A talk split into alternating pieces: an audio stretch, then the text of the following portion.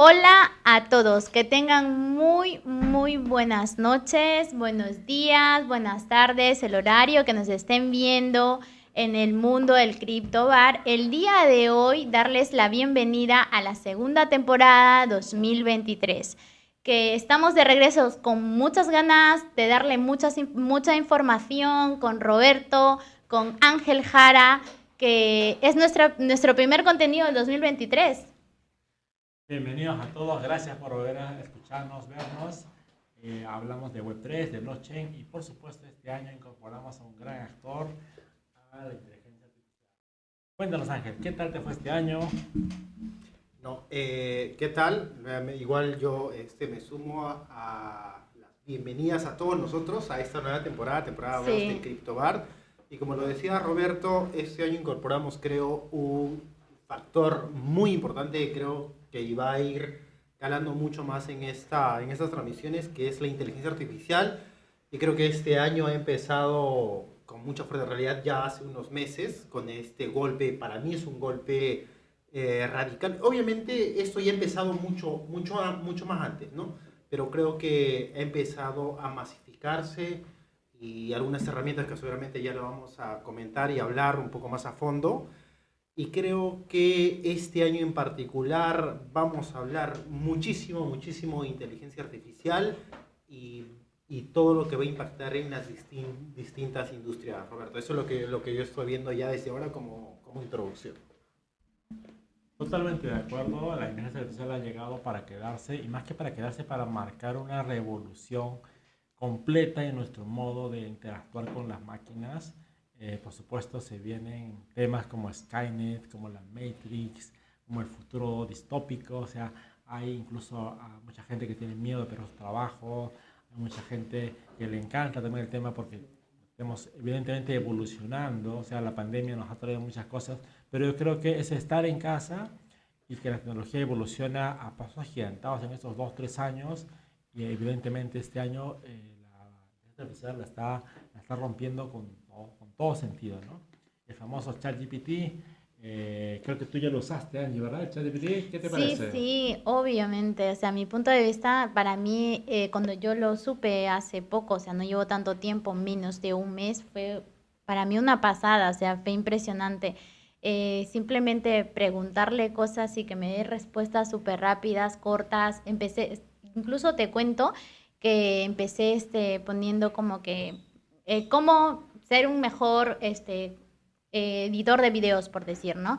Y todas las respuestas me dio súper rápido. ¿Cómo, no sé, un tema en lo que le puse, cómo poder levantar tu autoestima o cómo crear tus contenidos en la industria del contenido digital o cómo ser un mejor creador en contenido de, en la industria digital.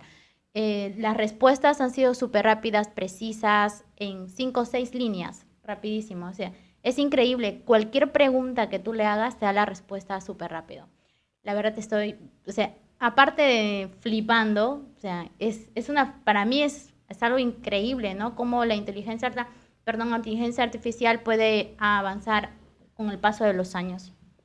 Y por supuesto que es la punta del iceberg. A ver, eh, vamos a hablar un poquito de, blockchain para, para redondear el tema. Eh, blockchain también tiene temas de inteligencia artificial. Por ejemplo, BitChain. BitChain es una gran red de blockchain para cadena de suministro en todo el tema alimentario inteligencia artificial para hacer toda la trazabilidad.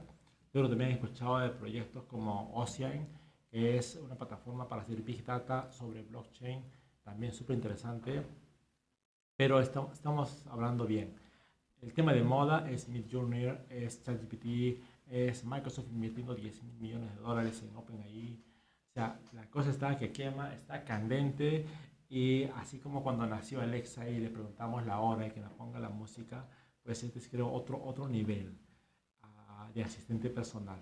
Tú ya los usabas seguramente, eh, cuéntanos tu experiencia, por favor. A ver, eh, sí, yo en realidad ya más o menos un mes, eh, bueno, antes lo he escuchado, ¿no? Cuando incluso hubo el tema de la historia un poco de, de OpenAI.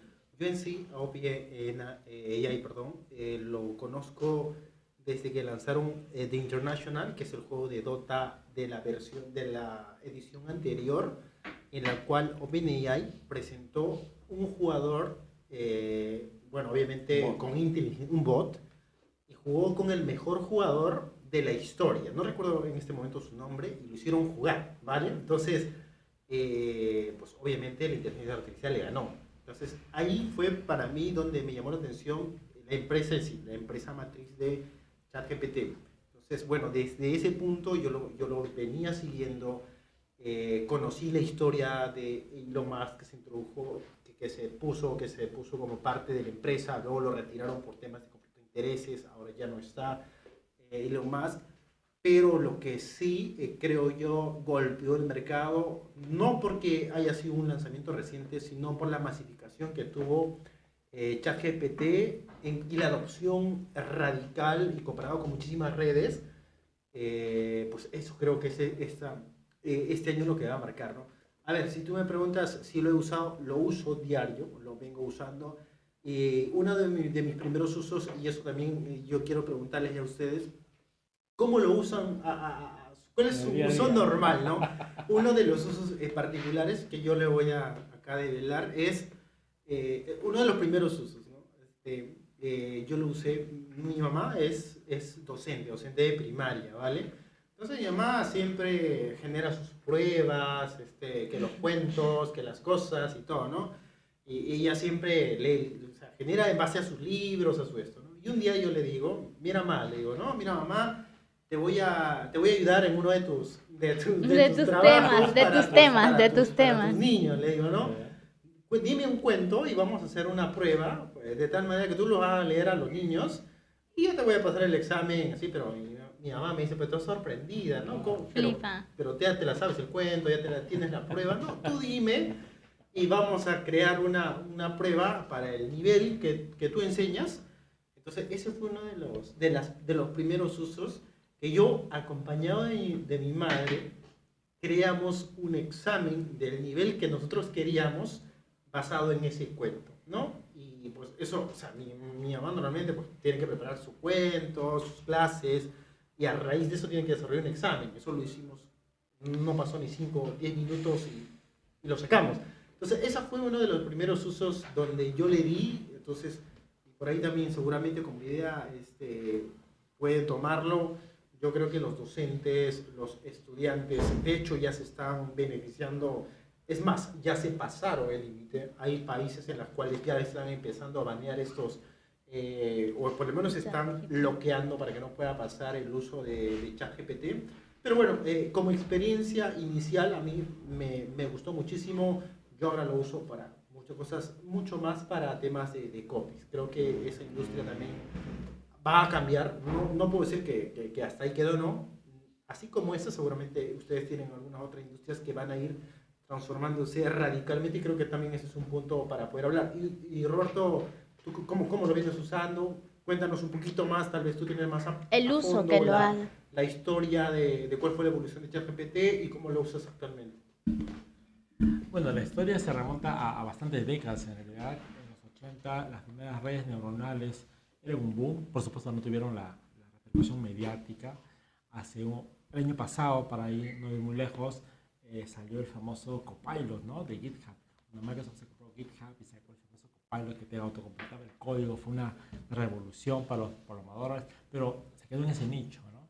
En esta oportunidad, ChatGPT eh, arrasó con el mundo, un millón de usuarios, un millón de usuarios en una semana, o sea, es una barbaridad, ninguna red lo ha hecho tan rápido, a, a Facebook le tomó un buen par de años en mm. lograr eso, a TikTok le tomó buenos meses hacer eso, a ChatGPT le tomó una semana no se ha visto esa, ese nivel de crecimiento en mucho tiempo y eso habla mucho del nivel o la necesidad que tienen las personas de conversar con otras por respuestas eh, más cercanas. Hay algo que pasamos hace minutos, que era cómo es el UX de ChatGPT, ¿no? Y hay, hay como en el WhatsApp o en cualquier mensajería esos tres puntitos que te dicen que la persona está a otro lado escribiendo, ese UX que te, que te, que te engancha, lo tiene ChatGPT y es buenísimo, es buenísimo.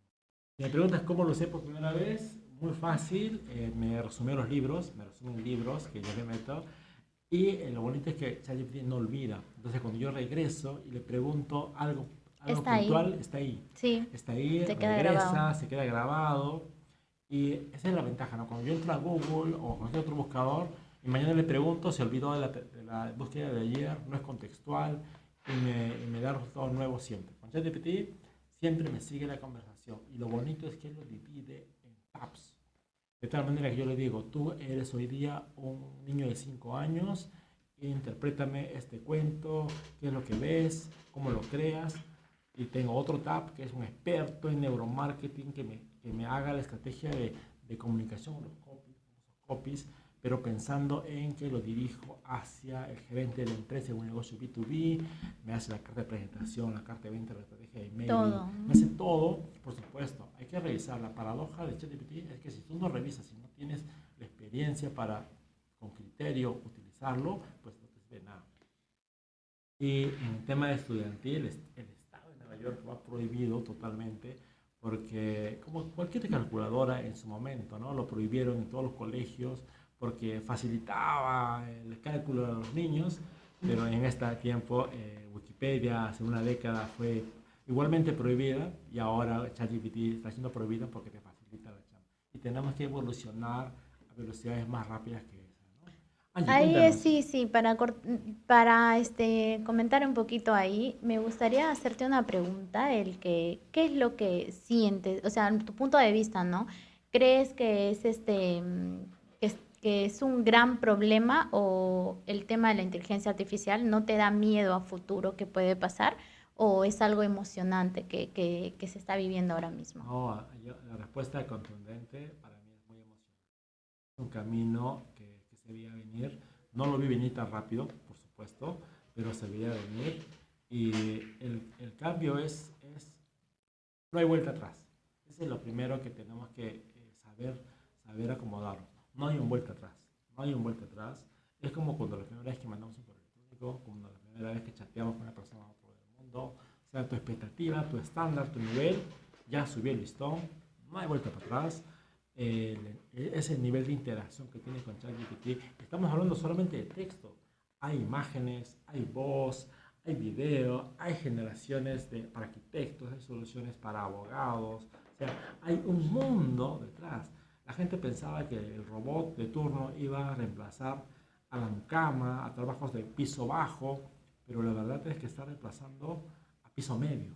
No a piso alto, porque la creatividad del humano siempre va a estar prevaleciendo, por lo menos la siguiente generación, pero el trabajo de campo medio, el trabajo repetitivo, monótono, aburrido, eso lo va a cambiar para siempre. Para siempre. Bueno, también me gustaría que las personas que nos están viendo ahí, que tú estás desde tu casa, nos podrías poner algún comentario. ¿Qué opinas de la inteligencia, de la inteligencia artificial? Eh, ¿Podrías darnos tu punto de vista? ¿Te parece bueno? ¿No te parece bueno? ¿Qué es tan emocionante? ¿Cómo el mundo está evolucionando actualmente? ¿no? Y sobre todo, cuéntanos cómo, cómo fue tu primer uso, si, cómo lo estás usando actualmente. Creo que esas son las, las primeras impresiones de, de esta tecnología. ¿Cómo, cómo, ¿Cuál fue la impresión? ¿Qué nos causó? A mí la verdad fue un antes y después. Después de sentirme, yo soy, como les dije hace un momento, comentamos, yo a mi bot de ChatGPT, yo, le- yo le puse un nombre porque no sé si les ha pasado a ustedes que en algún momento quieren decirle gracias o quieren decirle esto más por favor, por favor, o sea, tan solamente esa palabra, ¿me entiendes? Eh, por favor, ¿no? O sea, es- estamos intrínsecamente tratando o, o estamos básicamente relacionados con una persona o con quien sea que le hablamos como, como, como un ente, ¿me entienden? Entonces, esas cosas, y luego te das cuenta y dices, pero, bueno, pero ¿por qué le estoy diciendo esto? Si le puedo decir, le puedo mandar, ¿no? Entonces, esas cosas son radicales. Obviamente, lo que sí me gustaría aclarar es que en este momento estamos hablando a, a muy, muy, este, muy alto nivel, muy alto nivel, porque seguramente en las siguientes ediciones agarraremos mucho más, eh, eh, mucho más a bajo nivel, veremos cómo está eh, el código, cómo lo hizo, cómo, cómo está desarrollado, eh, su propia tecnología. Pero en este, en este chat sí queremos dar una primera, eh, una primera visión de cómo, eh, no solamente de ChatGPT, ¿vale? Por ejemplo, una IA que yo uso muchísimo es Midjourney. O sea, para mí, la vez que yo, yo lo vi en YouTube, ¿no? Dije, "Ah, ¿cómo? O sea, bueno, ya, ya, yo ya me había quedado sorprendido siendo eh, ingeniero de me había quedado un poco sorprendido, sobre todo el UX que te da ChatGPT. Me encontré por ahí por YouTube con Mid Journey, me fui y me puse a crear mis primeras imágenes. El nivel de las imágenes que me salieron, en ese momento fue uno, un, acaba a cambiar otra industria. La industria creativa va a cambiar. No se puede decir que va, a ser pesada, no, pero va a dar un cambio. Y, justo por ese tiempo estábamos nosotros este, con una empresa buscando un, creativo, ¿no? Un creativo. Entonces, en ese momento eh, me puse a pensar y digo, pero ahora nosotros ya no podemos buscar un, un experto que use Photoshop, un experto en, eh, en, en, Adobe Premiere, o perdón, en Illustrator u otras, u otras herramientas este, que te ayuden a hacer este, diseños o cosas particulares ahora necesitamos también a, estos profesionales que sepan usar correctamente herramientas tipo Midjourney, tipo Blue, no sé, hay, hay varias que ahorita se me dan los nombres. Entonces, nuevo, nuevo, nuevo golpe que yo tuve, otra industria está siendo cambiada y seguramente va a tener que ser, este, todos los profesionales que estén en este rubro van a tener que adaptarse y evolucionar. Eso es lo que, lo que he podido yo apreciar hasta este momento. Y, y ahí, este, sin no irnos un poquito em, del tema, me gustaría hacer una pregunta a Ángel, en este caso, con el tema de, o sea, tu punto de vista, cómo está revolucionando este mundo ¿no? de la inteligencia artificial, porque em, como desarrollador, o sea, cómo tú lo ves de aquí a futuro, a tu punto de vista, ¿no?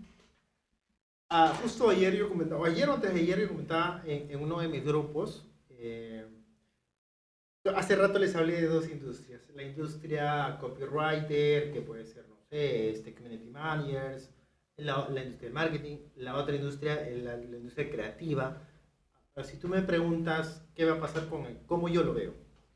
Eh, yo hice, bueno, no puedo decir que yo lo hice, uh, con ChatGPT código con Python, ese código con PHP, las primeras integraciones. Entonces, eh, para mí esto también es un nuevo cambio.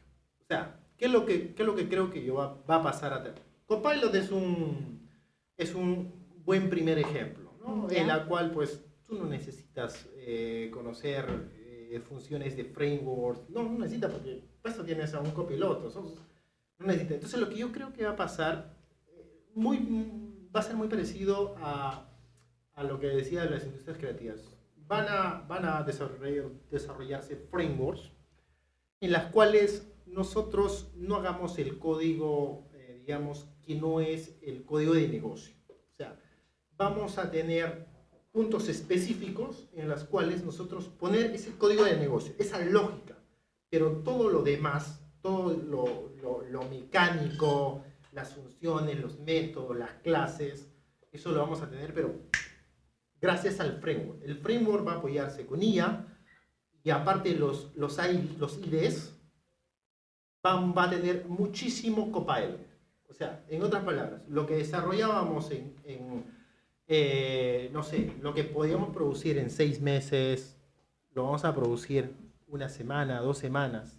¿Por qué? Porque ahora sí nuestro enfoque va a ser realmente en esa, en esa lógica de negocio, ¿vale? Y otra cosa que veo, solamente para ya ahondar un poquito en el tema, yo creo que es el momento en la cual el no-code va a irse de punta. O sea, eh, yo creo que van a haber empresas donde jalen desarrolladores que no necesiten saber desarrollar que solamente entiendan la lógica y a través de modelos lógicos entre si yo jalo acá, si esto va para, si es sí, si es nota, y armas tu diagrama de flujo, se va a armar todas las plataformas, todos los sistemas que ellos requieran. Entonces, gracias a la IA, yo creo que el no-code va a dar muchísimo que hablar este año, por lo menos, que ya lo estaba dando el año pasado, pero creo que gracias a la IA y a todo lo que se venga, es, es, es, es, lo que va a despegar su, su, hype. Súper, súper perfecto, Ángel, totalmente entendido. No sé si ahí ustedes, que son grandes desarrolladores, como aquí tenemos a, Ángel Jara, que nos ha dado su punto de vista del lado de desarrollador, tú también que estás desde tu casa, desde tu hogar, donde tú te encuentres ahora mismo, puedes compartir este, esta, este contenido que estamos haciendo un live, pero si tú lo ves de aquí en una semana, en el tiempo que tú lo puedas ver, puedas compartirlo para que puedan dar sus opiniones, sus puntos de vista del lado desarrollador, qué es lo que ustedes también opinan y cómo lo ven, ¿no? Este momento que estamos viviendo la, de, es una revolución total sobre la inteligencia este, artificial. Totalmente, ¿no? Totalmente. Está, es, es, lo que tú dices, es muy cierto. Eh, Copilot es un ejemplo perfecto para migrar sin saber los, los detalles técnicos de un framework de bajo nivel. Mm y hay que saber dar instrucciones de alto nivel, de entender el modelo de negocio al, al dedillo, eh, pero la chamba dura, el, obrero, el maestro, el coder, el tipeador, eso no va a ser necesario, eso te lo va a hacer un bot, te lo va a hacer una IA. Y, eso, eso eh, la gente todavía no, no comprende que eso es transversal a todas las industrias, construcción, arquitectura, legal, suministros, ingeniería, copy, a todo nivel. Actualmente, desde los 80, todos los aviones militares tienen el famoso piloto automático conducido 100% por un robot. Desde los 2000, los pilotos comerciales también tienen su piloto automático 100%. El piloto solamente solo, el humano solo se encarga de eh, despegar y aterrizar. Y eso todo el mundo lo ha aceptado y, está súper bien recién llega a nuestro, al, día a día, recién llega a nosotros. Y eso para mí es muy emocionante porque nos podemos trepar a la ola y avanzar de forma que nunca antes hemos sido posible tener esa productividad. Ustedes seguramente han visto a Iron Man y a Tony Stark con su famoso Jarvis al costado. Yo me, yo me siento así, me siento así, como en esa película.